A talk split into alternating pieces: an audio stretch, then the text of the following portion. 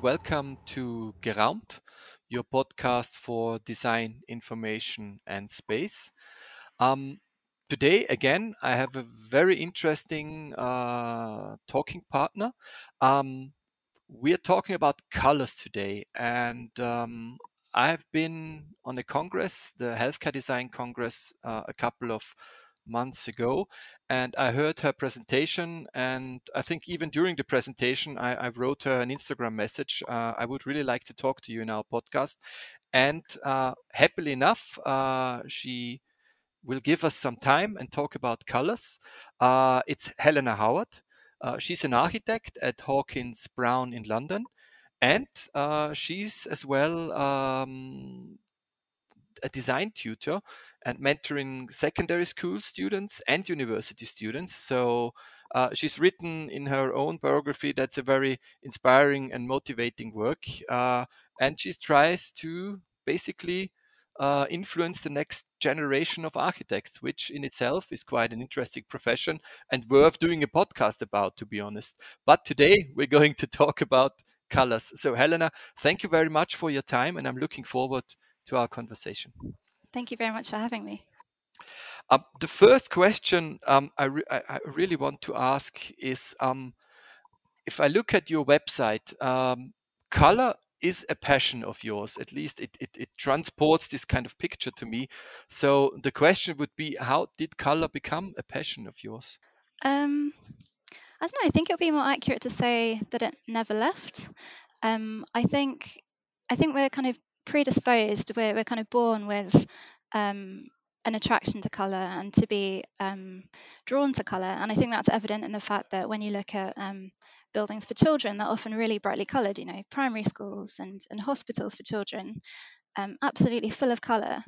And then at some point, um, you know, and I don't necessarily know why, but at some point in our education, we're, we're educated out of loving colour or we're we're told that it's um, it's childish or um, it's not sophisticated, and I'm I'm quite kind of fascinated by that because I, I find that very strange, and I think.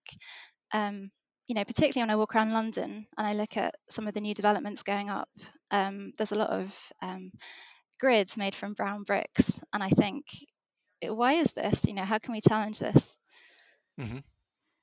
There is actually if, if we're talking about public space and color, I'm always quite fascinated on how many many of if we talk about corporate architecture of some of the furniture, they're usually not colorful. They're all going in, into grays and blacks. Um, uh, of, of, course, it's the landscape around that. If if we have a park, mm. we, where they probably can do something with colors, mm. um, but not with the furniture. Yeah, it's very interesting. I think there's um uh, p- people kind of assume that color is difficult or that it's too mm-hmm. subjective, and that more people will agree to something being a neutral color than something being bright red because bright red is too um, controversial, I suppose, or um, less appealing to the masses. I think it, it could actually, if, if I look at how the, the, the big trend of sustainability uh, mm. and, and greening is kind of influencing our behavior in public space as well.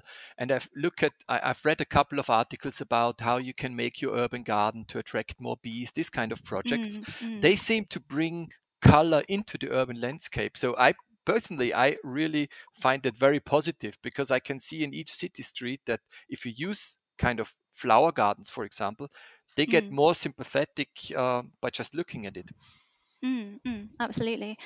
Um, you know, I think I, th- I, think it's very it's a lot easier to bring color into the public realm when it's through um, either the natural landscape um, where color is kind of inherent to you know the plants and the flowers and the trees mm-hmm. um, or if it's a piece of artwork i think color is always allowed in artwork but i think when it comes to to architecture it's a lot it's a much harder sell it's much more difficult to convince people that it's worth doing or that it's um, um, not uncontroversial, but mm-hmm. um, appealing, I suppose. If if we're talking about colors, I'm not sure how it is in London. Um, it has a little bit to do with navigation or orientation and color, but how is it in London? I, I can see in, in our cities here in Austria, that Mm. uh, color on the street is very often used to differentiate between mobility groups, and there seems to be a trend. I don't know why that uh, lately the um, um, the, the pedestrian crossings are Mm. becoming colorful. For example, where I am from in Innsbruck, uh, some of them are really colorful now and not in the standard black and white. Is that Mm. something that is happening in London as well? Um, it, it does happen and it happens occasionally and it's always wonderful when it does, but it's always a kind of one off artwork rather than um, a kind of citywide planned urban scheme. hmm Um, when when I look at you, I mean, there's so many interesting things on your website uh, that you are presenting with regards to to colors. But one one interested me uh, in particular, and that was the um, the study that you made uh, on color and dementia, and you named it a day in the in the life study. Uh, can you tell us a little bit more about that one? Yeah, absolutely. Um, so, to give a bit of context about the project, um, I'm part of a team working on um, a large building for University College London. Um, and it's going to house um, laboratories with scientists who are um, looking for treatments and ultimately cures for dementia um, and other neurodegenerative conditions. But also within the building is not just um, laboratories and scientists, but also um, patients. So there's going to be a small outpatient clinic. Um, and therefore, we've had to think a lot about how you design spaces for people who um, might be neurologically or visually impaired. Um, so, yeah, one of the things that I've been doing um, as part of this project is looking at how we might use colour um, not only to improve people's ability to move around the space, hmm but also to improve well-being. Um, and I think that there is al- already some research on this, but I think it's very much um, people translate the guidance quite literally. And I think there's a real opportunity to think in a really fresh way about how we can use colour to be in an appealing way, but also in a way that helps people with very specific um, requirements move around the space. Can you tell us some of the results that that kind of you said it's in the early stages, it's not yet finished, but do you have some results? Yes, that's correct. Um, there's uh, there's some really interesting things that we found in the guidance that we've been collecting. So, um, for example, um, when as you get older, the lens of your eye starts to become yellow. It starts to yellow over time. Um, so what that means is, you know, a 70-year-old, for example, um, might not be able to distinguish between colours that are quite close together as easily as someone who's young. Um, so what we've found out is that colours towards the red part of the spectrum are much easier for someone to tell the difference between. So um, someone looking at a red next to an orange will be able to see that the colours are different. Whereas if they look at a green and a blue next to each other, it's harder for them to tell the difference. So I think things like that are quite useful to bear in mind. That's not to say that you know you should design only with a red and orange colour palette, but I think it's just to be kind of aware of, um, yeah, I suppose kind of people's visual requirements. Mhm. Um, and then the other big thing is colour contrast. So every single colour on the colour spectrum has um, a light reflectance value. So pure perfect white is 100 and black is zero. And then every other colour sits somewhere between zero and 100. Um, and to achieve adequate colour contrast between two colours that are next to each other, you need to have a difference of 30.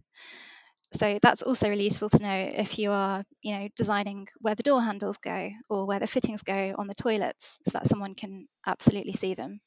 Mhm.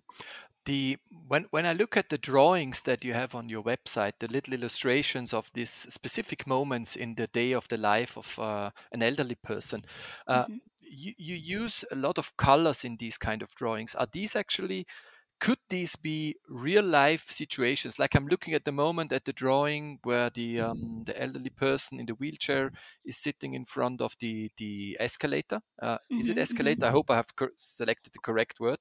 Elevator Uh, or escalator yes, uh, or both? eleva- elevator, both. Elevator. it's I think it's American and English. English. I think that's what the difference yeah, is. we well we call it a lift. yeah, thank you. The third one. um, so it's like, for example, there's a green door and there's a light orange wall. So you Mhm. have like a contrast between the two in, in light and dark, but as well in the general color. Um, is this like the situations that should be achieved? Uh, Uh, it's a good question. Um, the the intention of those drawings is to put the idea into the client's head that this building will be colourful. It's not to say it will literally be these colours, but it's to kind of create um, an understanding that we think colour is something worth investigating and that Mhm. we want it to be considered. It's not just default going to be National Health Service white and blue branding. It, it's going to be more considered than that. So it's just to kind of set the scene, I suppose. Um, because you use you use color there's is another drawing you know of a of a, a typical situation within a, a station um, where you use color for what what I found interesting for example you use the same color for the door than for the back wall in the room which I Mhm. find quite interesting for orientation purposes as well not only the differentiation between the wall and the door but Mhm. once you go into the room you know you're in the correct room because it's the same color than the door so that that's and the doors along the way have different colors Mhm. um, which i found quite interesting as well because usually they they, they have the same color or differentiate between internal and public doors for example I think one of the purposes of the day in the life study was to think about a person's journey through the building. So, um, how often, you know, what order of spaces they go through, how long they're in each of those spaces, and how they feel when they're there. Mhm. Um, and the thing about what you typically get in clinical spaces is there's often a lot of repeating rooms, you know, lots of doors along a corridor, and that can you know make people feel quite nervous so i Mhm. think by breaking up the repetition using lots of different colors that's that's one way of trying to overcome the nervousness um, but then also like you say you know each room will have an individual personality um, and it will kind of the door is is the entry point and then you go in the room and it's its own it's its own space. Mhm. um, you know another, another thing that we thought about is um, the fact that when you apply color to a space it's never static. So you know this a, a consultation room might be green but in the morning it will be a very different green to the green that it is at 5 p.m in the winter because of the change of the uh, um, natural light that is coming through the window. Exactly. Okay. Um, and you know we thought about things like um, as the light comes in what direction is it coming in? And is it going what wall will that light then be reflected onto? Um, and i think you know things like that help um, people in a space feel like time is changing um, it feels less static um, it kind of brings nature into the room and i think it's very important because often people kind of look at a color swatch pick the color and then think that's it but it's Mhm. actually a spectrum that you're choosing rather than a static color Mhm. Um, if if we look at dementia, um, is there any other results that you have um, gotten so far from from your study? How much Um, colors to use? Which colors to use? Is there, or is it something else that might be very interesting? It's a very good question. That's what we're currently trying to do. Um, the, the benefit of working with um, UCL is that there are a lot of neuroscientists and neurologists who do clinical research with patients at different points along the dementia pathway. Um, and we're hoping to work directly with patients um, to understand their view of the world um, and get a more kind of empathetic um, understanding of their experience. Mhm. Um, but we're also looking at existing guidance.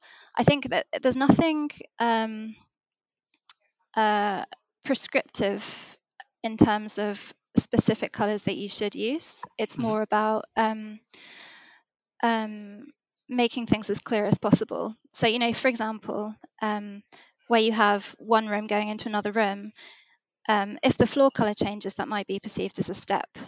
Or, you know, if, if the light reflects onto the floor and the floor is shiny, that might be um, perceived as a hole in the floor or Mhm. some kind of obstruction. Um, so there's a lot of guidance that um, kind of prescribes what kind of materials to use, but not, not specifically what kind of colors to use.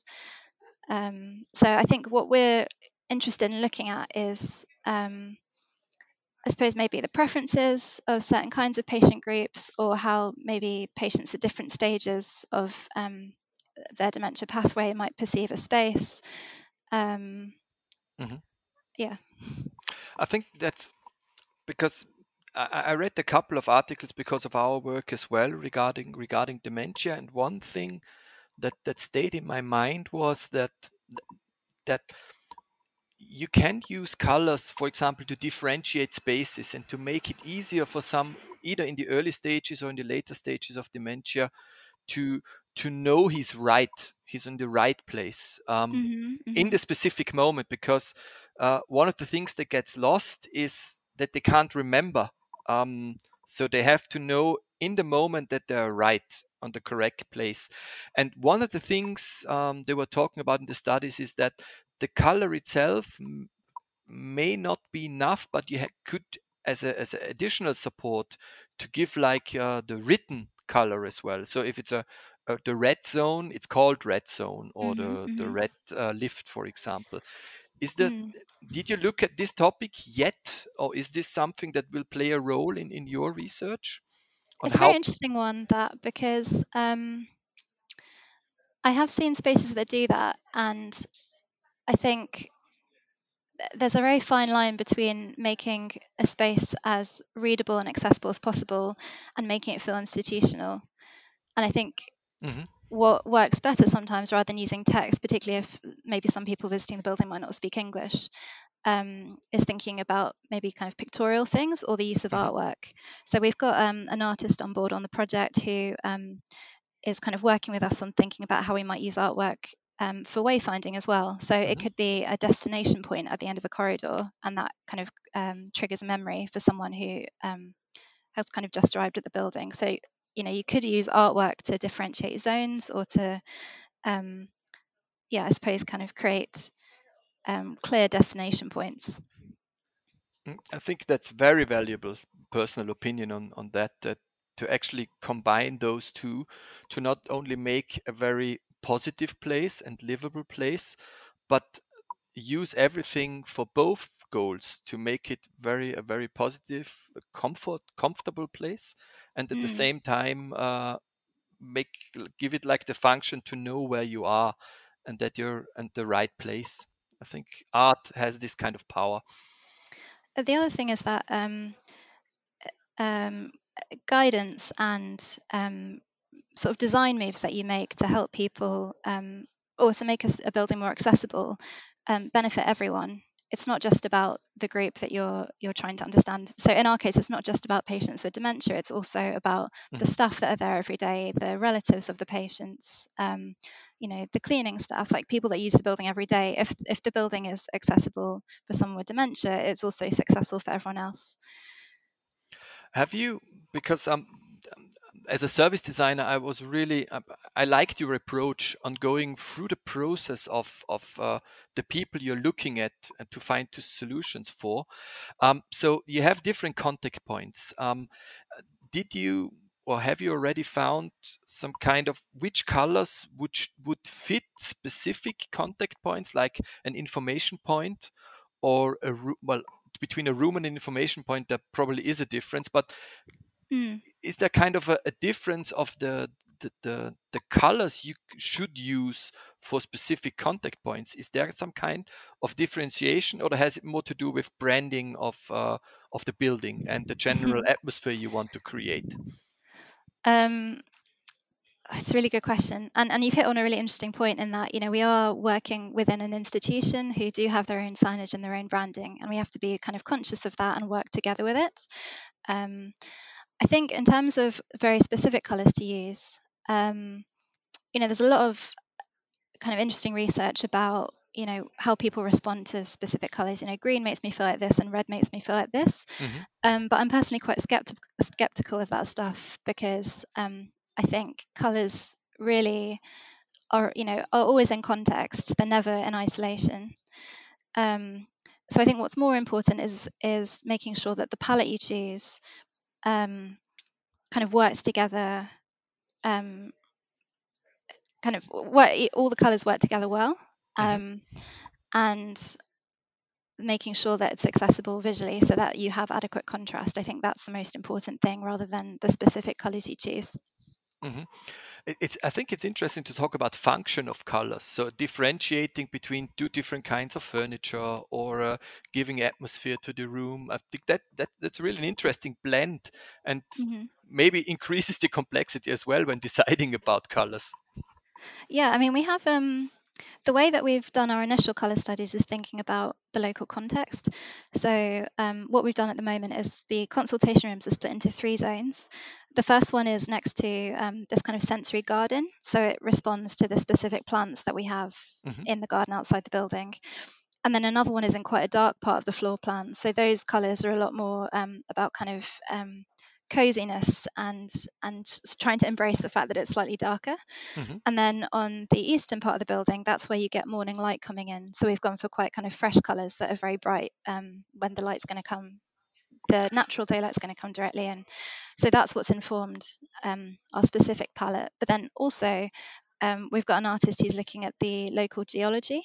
Mm-hmm. Um, of the area that the building's in to try and understand the soil samples that are there um, and kind of try and gather some interesting color sources from there too. Mm-hmm. So you're always trying to connect the story of a location to the color palette, or so let's say each location has a story to tell with colors as well, and you can use that uh, and bring it in context to what you want to achieve regarding the kind of building you're going to build or the kind of yeah. place you're going to create. Yeah, absolutely. And and Bloomsbury, this this specifically part this specific part of London um, has these really really beautiful kind of red brick terracotta buildings, mm-hmm. um, which we're also sort of drawing on as well. Nice. Hey, that's we're coming to the end. Unfortunately, already. um, really. I'd have another uh, a couple of other questions, but um, for today, it's just the final two. As usual, when have you laughed the last time full heartedly? Um, and why? Slightly strange one. Um, I went to visit my parents the other week and um, I heard this loud bang um, because my mum dropped a really heavy book on the floor. Um, and she said, ow, really loudly. So I said, Are you okay if you, if you dropped a book on your foot? And she went, No. I said, Why did you say ow? And she said, Oh, I was worried about all the characters. Oh. if it wouldn't be a real story, I would say that's a really good joke, actually. this can be. That's how jokes are created, actually. no, I know. She always surprises me it's like a good, that. It's it's so. a good one. it is. I like it. Um, and the second one would be the. Um, it's a more conventional one. It's the mm-hmm. reading tip for the listeners. What would you recommend? Um, does it have to be about architecture? No, it can whatever you want others to read. Can um, be everything. Uh, I'm reading a really wonderful book at the moment um, called This Is an Uprising. Yes. Um, it's by uh, Mark and Paul Engler, um, and it's about um, non-violent political protest and how um, you know when they often look quite spontaneous and like they're um, a response to something that's happened really recently, they're often very, very kind of carefully crafted and thought about. Um, mm-hmm. and it kind of charts lots of the kind of really interesting recent political movements like Black Lives Matter, things like that, and, and kind of looking forensically at how they developed and what we can learn from them. Mm-hmm. And I think um, political protest is something that requires a lot of creativity, and it's something that um, I'm really interested in learning more about, and it's a wonderful book. Excellent. Thank you very much. Um, if possible, could you send me a link to this book? Um, yeah. Because this is a, a good point to mention um, that we will put all the information uh, in the show notes uh, as well. Not only this book link, but as well the um, the website of of Helena uh, and the website um, of of Hawkins Brown. Um, plus, uh, I'd have one if I can have one wish, um, would you have one or two studies that you find interesting regarding your work with color that we could share the link uh, in the show notes? Would that be possible to send me that? Yeah, absolutely. That would be great. Uh, just to connect to to the broader spectrum of of, of your study, and um, otherwise, um, I I have to I have to I'm forced to say thank you Helena uh, for for the time you've given us. I'm not forced to tell you I'm not forced to say it of course but the, the, time is over. I really would have liked to talk uh, a little bit more about colors. Um, but I'd say thank you very much for this conversation and for the interesting uh, for your interesting work. I'm looking forward to more results. Um, thanks. It was a pleasure. Thank you for having me.